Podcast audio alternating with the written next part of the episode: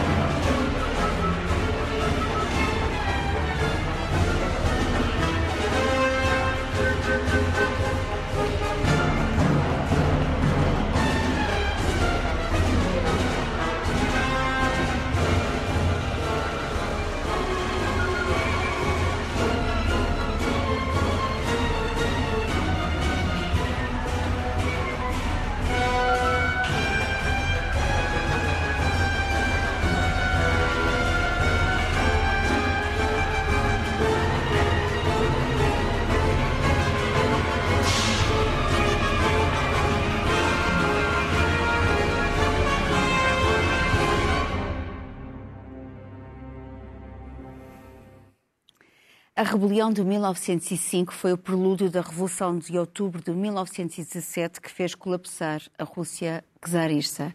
Esta cena icónica do cinema soviético intercala grandes planos da tropa czarista atacando a população indefesa com planos de pormenor. Carlos, como vês a primeira revolução do século XX e de que forma foi um modelo para outras? Sim, a, Revolução Soviética foi uh, a primeira grande revolução do século XX. Uh, este episódio que está aqui retratado no filme é, é, apenas um prelúdio. Aconteceu algum tempo antes, em 1905. Em 1905 houve outro, enfim, houve uma revolta também que foi abafada pela Guarda Imperial, com muitos mortos, o chamado Domingo Sangrento. Mas, de facto, 1917 é o ano da mudança e não há uma revolução, há duas. Uh, a primeira dá-se em fevereiro, uh, no nosso calendário em março, porque na Rússia seguia-se o calendário juliano, e a segunda dá-se uh, em outubro, no nosso calendário em novembro. e então, qual é a diferença entre estas dois, duas etapas revolucionárias? na primeira, enfim, dado o grande descontentamento geral, é deposto o czar Nicolau II, o último do Romanov. Uh, e na segunda é, e é instalado um governo provisório. E a segunda há um assalto onde na altura já não estava o estava o governo provisório, o Palácio de Inverno, em São Petersburgo, onde é hoje o museu, é, o Museu do Hermitage, e, e há um, um, partido que é, são os bolcheviques, encabeçados por, por Lenin, que, de algum modo, uh, tomam o poder e, digamos, todo o poder aos sovietes e, e a cidade que então se chamava, chama São Petersburgo, na altura, chamava-se Petrogrado, uh, passa a, a, ser, digamos, um, um centro do poder soviético. Uh, vai haver uma guerra civil na altura a seguir, vai demorar até aparecer a União Soviética em 1922. Ora bem, porquê é que isto se dá? Bem, isto dá-se por um, um grande descontentamento. Os czares eram incrivelmente ricos, havia uma aristocracia eh, ligada, digamos, aos czares. Eh, eu estive em São Petersburgo a visitar não só o Museu Hermitage, como o Palácio de Verão e tudo aquilo. E eh, percebes perfeitamente, vendo aquilo, porque é que houve uma revolução, quer dizer, a ostentação, o luxo, era, era tanta, a riqueza era tanta que, que era praticamente inevitável que isso tivesse acontecido. O que talvez não fosse inevitável que acontecesse foi, digamos, todas as décadas que depois se seguiram, depois do, do Lenin veio Stalin, eh, e enfim, todos nós sabemos que a União Soviética só terminou em 1991, eh, portanto houve 69 anos eh, de chamado socialismo real, de comunismo. Porquê é que acabou? Bem, acabou, mais uma vez, é a questão económica que termina tudo. O, digamos, eles não conseguiam proporcionar, o regime não conseguiu proporcionar níveis de bem-estar, eh, digamos, que fossem minimamente satisfatórios. E, e o contraste com o Ocidente, eh, eu fui, por exemplo, a Berlim antes da queda do muro, que se deu em 1989, passei lá no Checkpoint Charlie e fui obrigado a trocar dinheiros de marcos de Alemanha digamos, federal para, para marcos da Alemanha Oriental e eu não tinha onde gastar o dinheiro. Troquei 50 marcos e, e não tinha onde gastar, quer dizer, havia poucas coisas para comprar. E, portanto, isso foi talvez o fator determinante. Perguntas e bem se foi o modelo de outras revoluções. Foi. Um, foi a, a, Revolução Chinesa, é talvez a mais importante, Mao Tse-tung, no, no, final da Segunda Guerra Mundial, a longa marcha, a, a Revolução do, do Vietnã, com Ho Chi Minh, a Revolução de Cuba, já nos anos 50, eh, algum destes regimes chegaram até nós, o regime de, do Vietnã, o regime de cubano, mas eu direi que o socialismo real falhou, e o socialismo real falhou porque, eh, para terminar, eh, houve, digamos, um, um, poder que foi substituído por outro, e se havia tirania no poder anterior, continua a haver tirania no poder seguinte. O George Bernard Shaw disse, e muito bem, que muitas vezes as revoluções apenas mudam, digamos, o nome do tirano e, digamos, o, o regime soviético foi um regime que não defendeu de forma nenhuma as liberdades, eh, não havia, digamos, demorou muito tempo e demorou muito tempo a, a privação das liberdades e, e, e, hoje ainda há regimes, digamos, eh, comunistas, mas são muito poucos no mundo e, em particular na China, há um paradoxo, não é? É, é comunista, mas é partido único, mas é ao mesmo tempo capitalista e como é que se resolve este paradoxo? Uh, enfim, muito poucas pessoas percebem, é, é, algo também que a mim me intriga. Estavas a falar do, da citação do John Bernard Shaw, do, do, da mudança do nome do tirano. Este filme do, do, Eisenstein retrata muito como é que uh, as revoluções se processam uh, Rui, como é que se desencadeiam? Porque parece através que foi através de um episódio que parece não veio do nada, não é? Uhum. De uma carne estragada do navio, mas uh, isto significa que uh, alguns antecedentes permitiram, não é? Desencadearam depois toda esta rebelião. Como é que surge o fenómeno revolucionário, não é? O fenómeno revolucionário... tudo começa até numa, num ambiente de tranquilidade, não é? No é filme, de repente. distinguir entre causas imediatas e, e, causas de fundo. Uh, uma revolução só acontece, para ser uma revolução, quando corresponde a um descontentamento generalizado com as formas de poder estabelecido. Hum. O motivo imediato que desencadeia pode ser até quase que fútil. Enfim, dar carne estragada aos marinheiros não é fútil. Uh, mas digamos que, eh, eh, com certeza, que muitos carinheiros eh, comeram carne estragada sem fazer nenhuma revolução. É a coincidência desse impulso imediato com a necessidade de mudança. Se tu pensares no caso do 25 de Abril em Portugal, no fundo, a, a causa mais direta é um, um, uma decisão do governo que permite que os oficiais milicianos ingressem na carreira da, da, da, da oficial do, do, do Exército. E isso causa resistência aos oficiais de carreira. Portanto, uma coisa completamente corporativa que depois, naturalmente, ganha uma dimensão política muito mais ampla porque coincide, é o, é o fator que despoleta a, digamos, essa ruptura de fundo. É? Esta escadaria de Odessa faz-nos lembrar, é, obviamente que nós podemos ver aqui um claro paralelismo com o que está a acontecer na Ucrânia, não é? Portanto, o ataque, não é, dos poderosos contra uma população indefesa, não é? Uh, e, portanto, e aquela cena do episódio do bebê, não é? Que é muito icónica do, do, do cinema. Uh, quer dizer, suscitam as emoções, não é? Parece que é um cenário que foi preparado como uma tragédia clássica, aliás, em cinco atos, não é? Sim, o, uh, o, o, episódio, quer dizer, o filme está muito bem conseguido e o episódio do bebê, porque nos dá a dimensão de que nas grandes revoluções e nos grandes conflitos há depois os inocentes. Não há nada mais inocente que um bebê num carrinho a descer desgovernado na, numas escadas. Porque, na verdade, porque a história depois vai fazendo a triagem dos factos e vai uh, falando de vencedores e vencidos, mas raramente fala, porque não pode, dos anónimos, de, de, daqueles que foram o corpo de, das revoluções. E, e, isso fica para sempre esquecido, não é? Portanto, fica naquela. o povo, uh, mas serão esses os, os, os, os, os que sofrem mais, mas também os que vêm a beneficiar mais. E, por exemplo, no, no 25 de Abril, um, na, na, Revolução do 25 de Abril, um, que, que eu escolhi falar da Revolução do 25 de Abril. Eu ia começar talvez com uma uh, uh, revolução uh, que é a favorita do Carlos, ah, para depois okay, começarmos okay, por ordem okay. cronológica, ah, se, se, concordarem. Sim, sim, sim, porque cada um de vós escolheu uma revolução, a vossa revolução, dentro das muitas revoluções possíveis. À carta. E estava a pensar até começar pelo Carlos, pela sua revolução favorita. Carlos, não será difícil de adivinhar. Sim, há vários tipos de revolução, não é? A minha revolução favorita não é propriamente política, nem é propriamente violenta, embora tenha havido uma grande mudança, uma mudança que deixou marcas profundas, que mudou completamente a sociedade. Chama-se Revolução Científica, ocorreu no século XVI, no século XVII. Podemos até datar o início desta Revolução Científica com aquele livro do Copérnico de 1543, que se intitula precisamente, vejam lá, da Revolução dos Corpos Celestes. Portanto, a revolução significa dar uma volta. Neste caso é literal, dá, dá uma órbita completa. Uh, e, e, qual é a revolução? Bem, a revolução aí é mudar a visão do mundo, o, o, o, Sol passou a estar no centro do nosso sistema quando antes estava a Terra. Isso estava baseado naturalmente em muitas observações anteriores, é um modo diferente de racionalizar as observações. E uh, a partir dessa altura uh, começou, digamos, a ganhar força esta ideia do primado da observação, do, do, primado da experiência, que é uma observação controlada.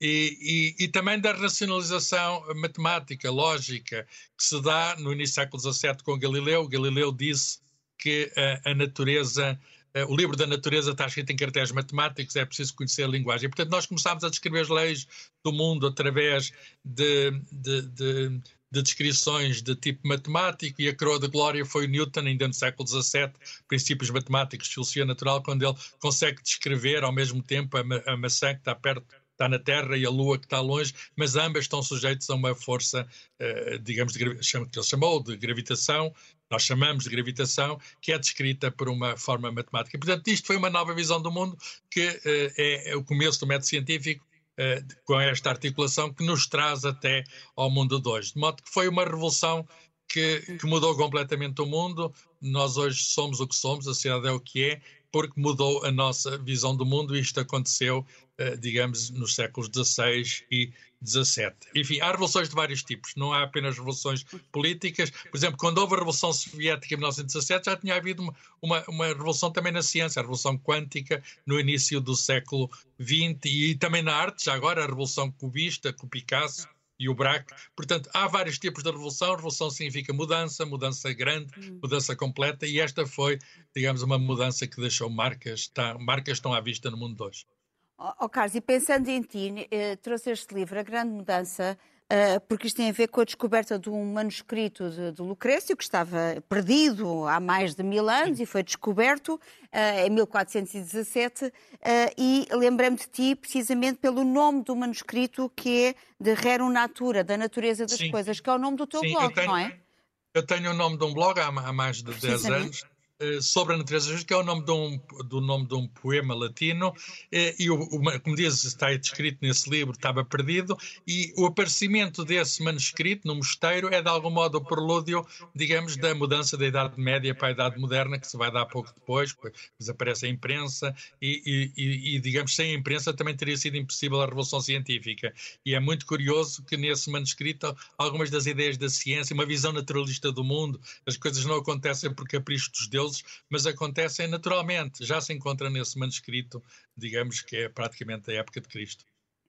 Uh, nós, uh, falando agora em grandes mudanças, uh, é verdade que um historiador britânico, o Eric Hobsbawm, tem um livro chamado A Era das Revoluções e destaca aqui um período concreto, 1789, Revolução Francesa, e 1848. Mas tu vais falar de uma, de uma revolução um pouco anterior. Sim, eu vou falar da Revolução Americana, uh, que, que, é fundamental para o, para o estabelecimento de, de, uma série de princípios que nós consideramos hoje em dia inseparáveis da noção de democracia.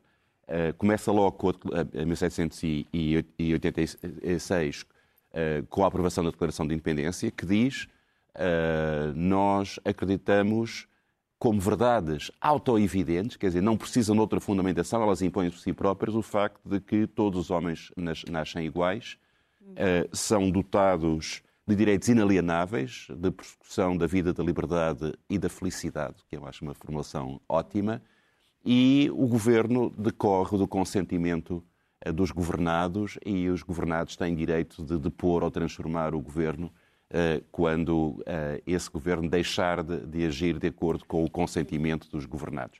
Isto são princípios fundamentais que depois, na Constituição de 1788 um, ehm, e, e nos, nos, nas dez primeiras emendas à Constituição de 1791, estabelecem uma quantidade de princípios fundamentais.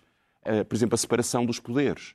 Uh, a ideia de que o Poder Judicial, o Poder Legislativo e o Poder Executivo têm esferas próprias e se controlam uns aos outros. A ideia dos checks and balances, portanto, das verificações e contrapesos. Ninguém pode ter, nenhum, ninguém, nem, nem um indivíduo, nem uma instituição pode ter poder ilimitado. Esse poder tem que ter sempre verificações e contrapesos de outros poderes.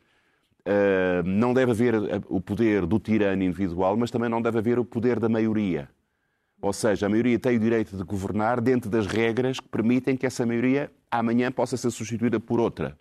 Uh, todos estes princípios fundamentais, depois dos direitos individuais, que depois as, as dez primeiras emendas da Constituição de 1791 uh, antecipam uh, ou, ou, é itemizam, de, descrevem, listam os direitos de liberdade de religião, de liberdade de expressão, de liberdade de, reunião, de liberdade de imprensa. Uh, e, portanto, há um conjunto de princípios fundamentais que, que eu acho que informam depois o que acontecerá com a Revolução Francesa, também com todos os liberalismos europeus no, no século XIX, mas que são princípios essenciais. E, justamente, quando as revoluções Uh, uh, se concentraram demasiado na esfera puramente socioeconómica e não respeitaram estes princípios, acabaram por se uh, aniquilar na sua, na sua forma mais generosa. E, portanto, é a minha. Esta, esta, esta Revolução Americana foi o princípio de uma constituição de uma entidade coletiva americana, uma espécie de estilo de vida americano? Uh, Quer dizer, só no sentido em que, por um lado, uh, é uma grande colónia uh, que se emancipa do, do, poder colonial europeu, a primeira, não é? Uhum. Segundo, porque é, uma, é um conjunto de 13 Estados completamente diferentes que se detestavam uns aos outros e que, em, em, função do seu interesse comum, têm que encontrar uma forma de convivência através de uma, de uma federação. E isso é um, é um exercício de construção de, de paz entre, entre hum, realidades que poderiam uh, estar destinadas ao conflito inevitável. E, portanto, é também uma, uma lição para os Estados Unidos, que é esta, esta entidade gigantesca que consegue, com todos os problemas que conhecemos, mas que consegue, apesar de tudo, regenerar-se nos momentos em que, em que parece que vai dar em, completamente em asneira, tem capacidade de regeneração justamente pela via das, dos mecanismos democráticos. mas também para, para, para, para, digamos, para o modelo ocidental uh, li, liberal, no bom sentido, não no sentido do neoliberalismo económico, mas no sentido do respeito pelos direitos, garantias e liberdades individuais.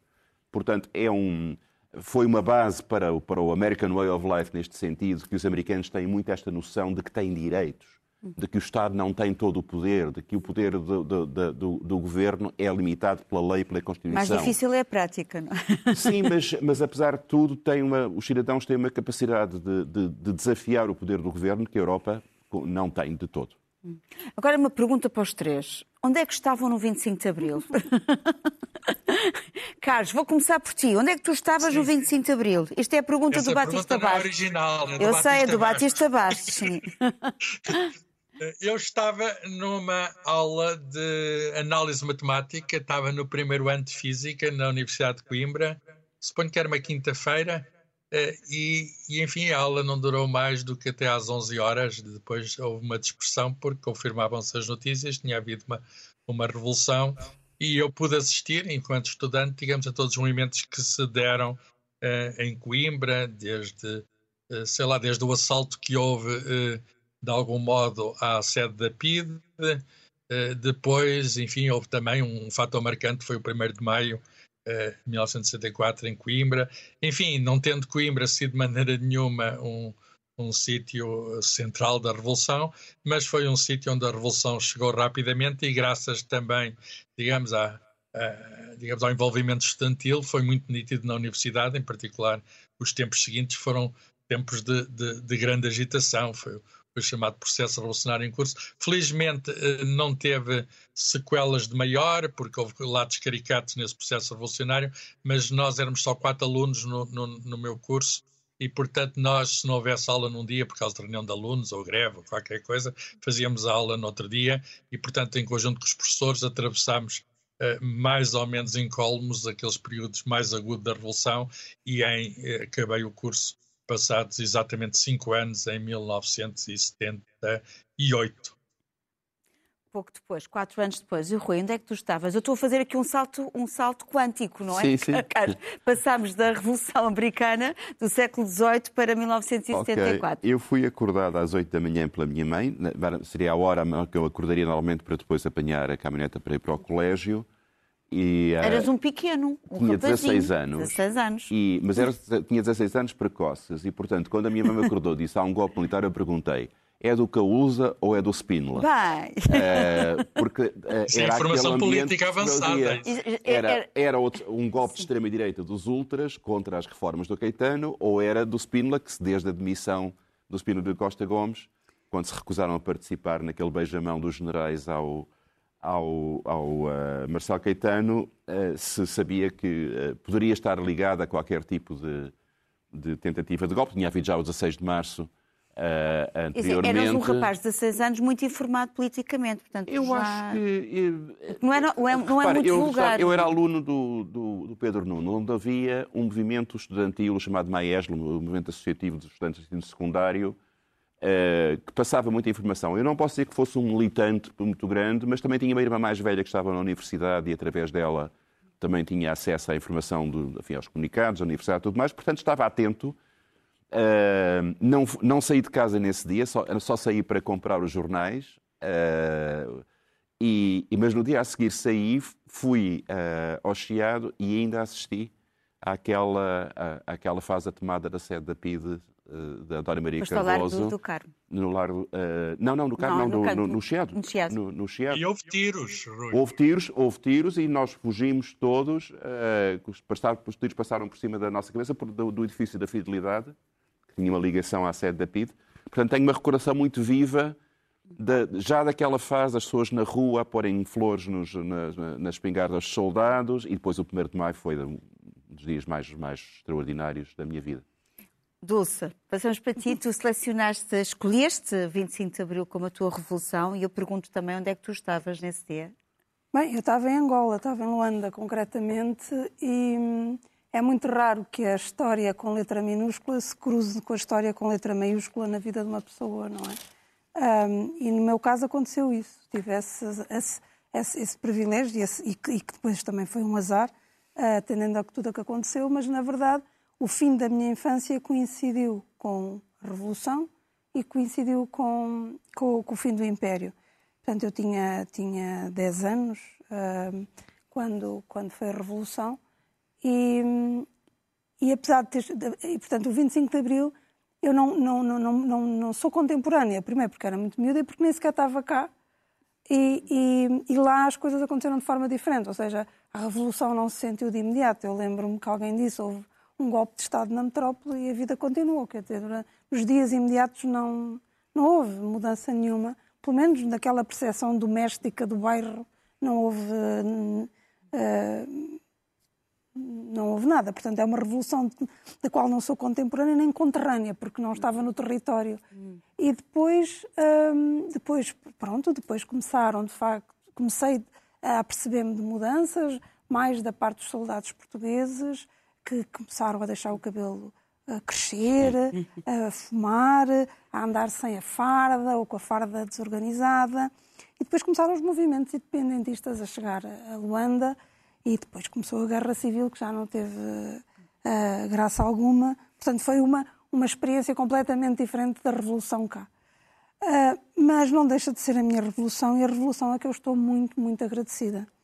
Apesar de, em termos de memória privada, a vida dos meus pais e, consequentemente, a minha se tenha desorganizado completamente um, durante anos e anos. Foi, foi muito difícil aos meus pais recomeçarem. Eh, porque fomos daqueles retornados que não trouxemos rigorosamente nada. E, e, portanto, o meu pai estava nos 50 anos, tinha duas filhas a quem tinha eh, prometido dar o curso, o tal curso que ia ser a, a mudança de vida, e, uma, e a minha mãe, que nunca tinha trabalhado fora de casa, e, portanto, chegar aqui e recomeçar foi muito, muito difícil. Mas foi, é, é, a verdade é que se nós olharmos para estes, vai fazer agora 48 anos, e eu tenho essa consciência porque eu cheguei cá e vi, Portugal é, está irreconhecível, no bom sentido. Eu sei que nós criticamos muito tudo, uh, sei que, que há, temos muitos problemas, ainda temos muito para andar e muito para resolver, mas eu lembro-me quando cá cheguei, a ideia que eu tive foi de um país profundamente pobre, atrasado, as pessoas todas vestidas de escuro, uma tristeza. Uma é? tristeza profunda, uma, uma, uma miséria, mesmo nas pessoas que. Mais, ou seja, no que nós agora chamaríamos a classe média, mesmo nessa classe. Era uma ideia de poupança, uma ideia de. de, de Portugal pequeno. Sim, de pequenez, de, de, de conservadorismo. Uh, uma das coisas que os retornados não foram bem aceitos foi porque uh, as mulheres tinham saia curta, fumavam, uh, usavam roupas mais decotadas. E isso, por exemplo, era muito criticado. Portanto, a Revolução do 25 de Abril, e, e escuso aqui a falar da parte histórica, quase toda a gente que nos está a ouvir já, já, já conhece. E tem-se falado muito do Salgueiro Maia, por causa Sim, do implicado do filme, é? Exatamente. Do herói, que é considerado o herói do 25 de, de Abril. Uh, houve muitos heróis, ele é um deles, mas é um deles. Uma, foi uma revolução uh, coletiva e, como diz o Rui, a vinda dos militares, e uma revolução em, onde os militares uh, conseguiram conter-se, que também é raro, Normalmente, quando os militares tomam o poder, depois a, a coisa descamba. E, portanto, nós, nós, nós temos que ter consciência, e os que nos estão a ouvir e que são mais novos, e agora já vai havendo muita gente mais nova, temos que ter consciência que, que, graças ao 25 de Abril, nós temos coisas como o Sistema Nacional de Saúde, que tanto nos ajudou uhum. na pandemia, uhum. como o ensino público, que me trouxe até aqui, porque se, se, fosse como antes do 25 de Abril, em que era quase um sistema de castas, que só os filhos de família iam para o ensino superior, eu possivelmente não estaria aqui. Portanto, o ensino público nos trouxe até aqui. E para nós, mulheres, a questão de género. Uhum. Antes do 25 de Abril, e depois o Marcelo mudou um bocadinho, mas antes do 25 de Abril havia a figura do chefe de família. As mulheres precisavam de autorização para viajar, precisavam de autorização para exercer certas profissões. Portanto, é inimaginável aos dias de hoje. Não ter conta bancária. Não podia ter conta bancária. Uh, os maridos tinham direito a, a ver a correspondência. Era como se agora os maridos, os namorados. A vigilância uh, uh, contínua, não é? Tivessem, tivessem direito a, a, saber as passwords do, dos telemóveis. Portanto, apesar de ainda termos números terríveis e, e, que nos deviam. Mas foi uma grande revolução. uh, de facto, uma revolução de costumes foi, também. Foi, de, não, e foi um caminho. De mentalidades, este... não é? De, de... E para lá desta questão fundamental dos direitos, garantias e liberdades, os índices de desenvolvimento económico não, não, não têm comparação. Se for a, a, a esperança de vida, a mortalidade infantil, a, não não, não é comparável. Não é comparável. Nada, é outro país. É outro, é outro país. país. Mas é também há uma coisa que, também que, que, que, vale a pena, eh, chamada a Revolução dos Escravos, é porque os antigos eh, governantes também foram afastados de uma forma não sangrenta. Aliás, há o célebre eh, poema da Sofia, desta é a madrugada que eu esperava, mas também um poema que ela dedicou a Salgueiro Maia, Salgueiro Maia que diz que é aquele que na hora da vitória respeitou o vencido. E isso também... Uhum em termos de, de, respeito, eh, também é invulgar. Podemos considerar esta revolução Sim, uh, também completamente eh, também diferente é e original. Dizer, morreram isso. quatro pessoas na, na, no 25 de Abril, o que para uma, uma alteração desta, de, deste, desta escala uh, é quase inédito. Uhum. Mas eu acho que o, o que foi mais bonito foi no próprio dia isso. Todo, uhum. Começa com uma operação militar, os tanques na rua e depois à tarde já estão as pessoas na rua a validar, a, a, a, ou seja, esta, esta espécie de união afetiva entre os soldados e, e, as pessoas na rua. Porque havia um cansaço muito foi grande. uma, uma, havia um cansaço, uma, uma, uma, uma experiência um absolutamente extraordinária. Quer dizer, não houve nada que tivesse a ver com a ideia do golpe militar que tomou o poder e, fez, e pôs uma junta, não é? Sim, sim. Mas uh... só o facto das mães passarem a vida, as mães e os pais, mas digamos, preocupados com a ida dos filhos para a guerra. Isso. Ou seja, a espada que devia ser na cabeça das famílias a, a, pensar este Sim. rapaz que nunca esteve, que, aqui, que não pertence à África, que não tem nada a ver com a África, aos 18 anos ou aos 20. Ou, Nós estamos com o tempo agora muito contado e eu queria só perguntar, aliás, na linha que estás a dizer, eh, e vamos aqui recordar a Lígia Fagundes Teles, que nos deixou há pouco tempo, a grande dama da literatura brasileira, eh, Prémio Camões 2005, em que ela dizia que a mais importante revolução do século XX foi a da mulher entrando nas fábricas, nos escritórios, nas universidades. Eu pergunto eh, rapidamente se vocês conseguem nomear a revolução que falta fazer ah, para mim é óbvio, é a revolução que dará dignidade aos outros animais. Para ti, Rui, qual é a revolução que falta fazer? É, Ou as revoluções que faltam fazer?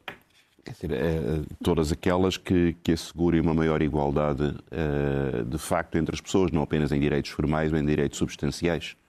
Carlos, qual é a tua revolução que falta fazer? A cultura para todos, incluindo na cultura a ciência.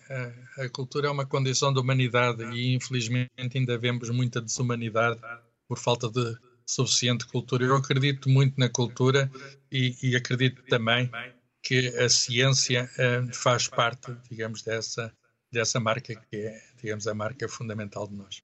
E há outra coisa que temos todos, é a revolução de tratar o planeta Isso. como...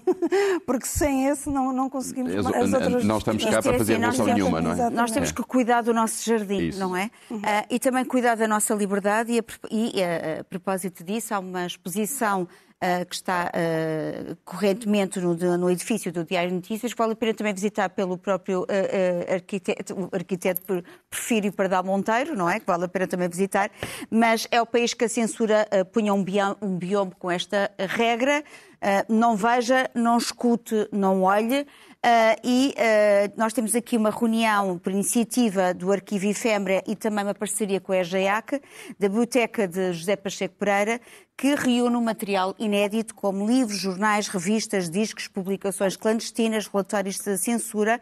E aqui uh, visa mostrar o papel global da censura na política, mas também nos costumes, uh, porque os costumes seguiam a máxima naquela altura que é o respeitinho é muito bonito, é preciso respeitar de facto as hierarquias. Uh, e Pacheco Pereira, recentemente, numa entrevista, fala de nesta panóplia de coisas mostramos essa dimensão holística da censura quer através de despachos eh, de proibição, quer de autorização.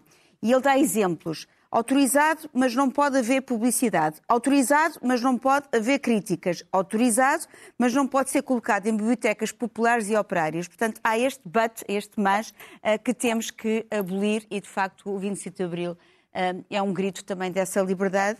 Carlos, tu também nos trazes, trazes-nos um livro não é verdade? Trago um livro que tem a ver com a Revolução Científica. É um livro grande, mas é também um grande livro. De um historiador inglês, David Wootton, chama-se Invenção da Ciência, e a palavra revolução está no subtítulo. Nova História da Revolução Científica, editora é Temas e Debates e Círculo de Leitores.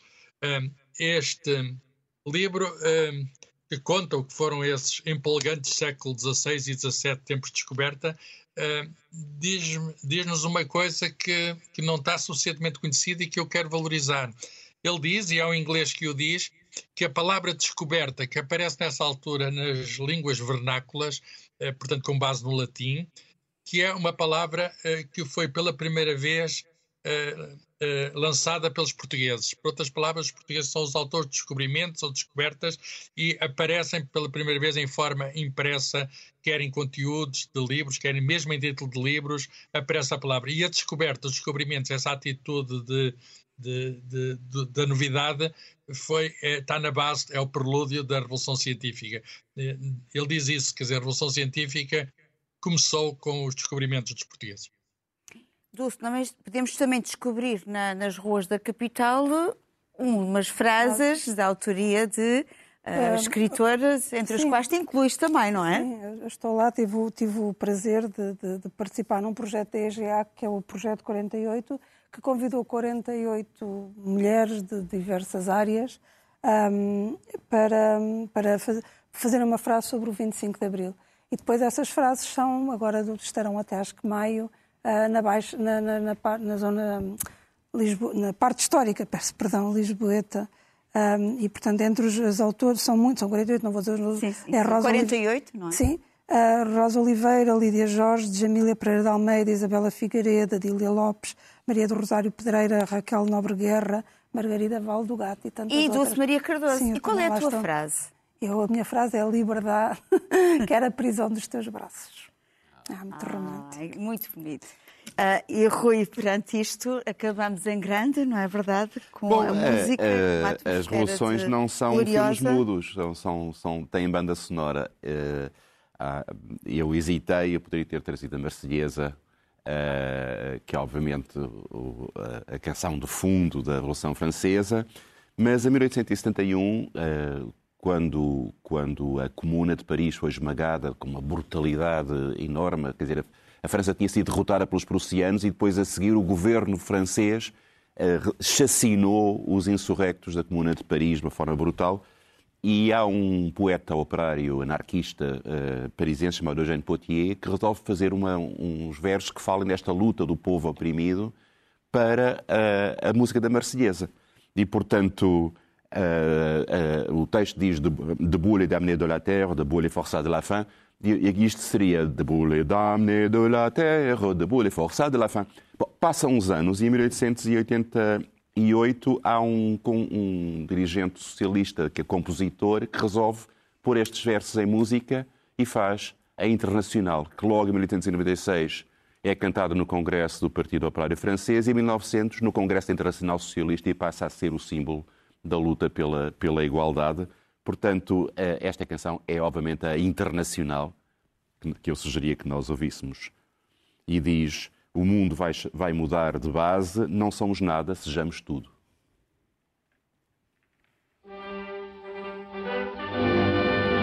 Debout les damnés de la debout les cratère, c'est l'éruption de la fin du passé faisant table rase. Este foi o Original é a Cultura. Pode acompanhar-nos também em podcast. Até para a semana. Até lá. Todo o tempo. É bom tempo a cultura. C'est la lutte finale.